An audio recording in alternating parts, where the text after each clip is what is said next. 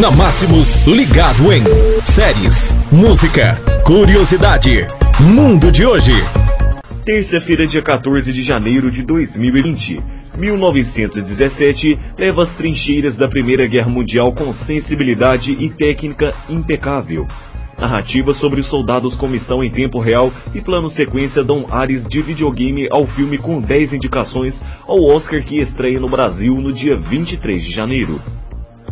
A Primeira Guerra Mundial não compartilha do mesmo prestígio de sua irmã mais nova nos cinemas. Com base em trincheiras e longos momentos de espera e tensão, o conflito ganha uma de suas melhores representações cinematográficas em 1917, filme que estreia em 23 de janeiro no Brasil como um dos melhores de 2019 e, claro, e 10 indicação ao Oscar. Através da edição sem cortes em tempo quase real, o diretor britânico Sam Mendes ganha o prêmio da Academia por Beleza Americana.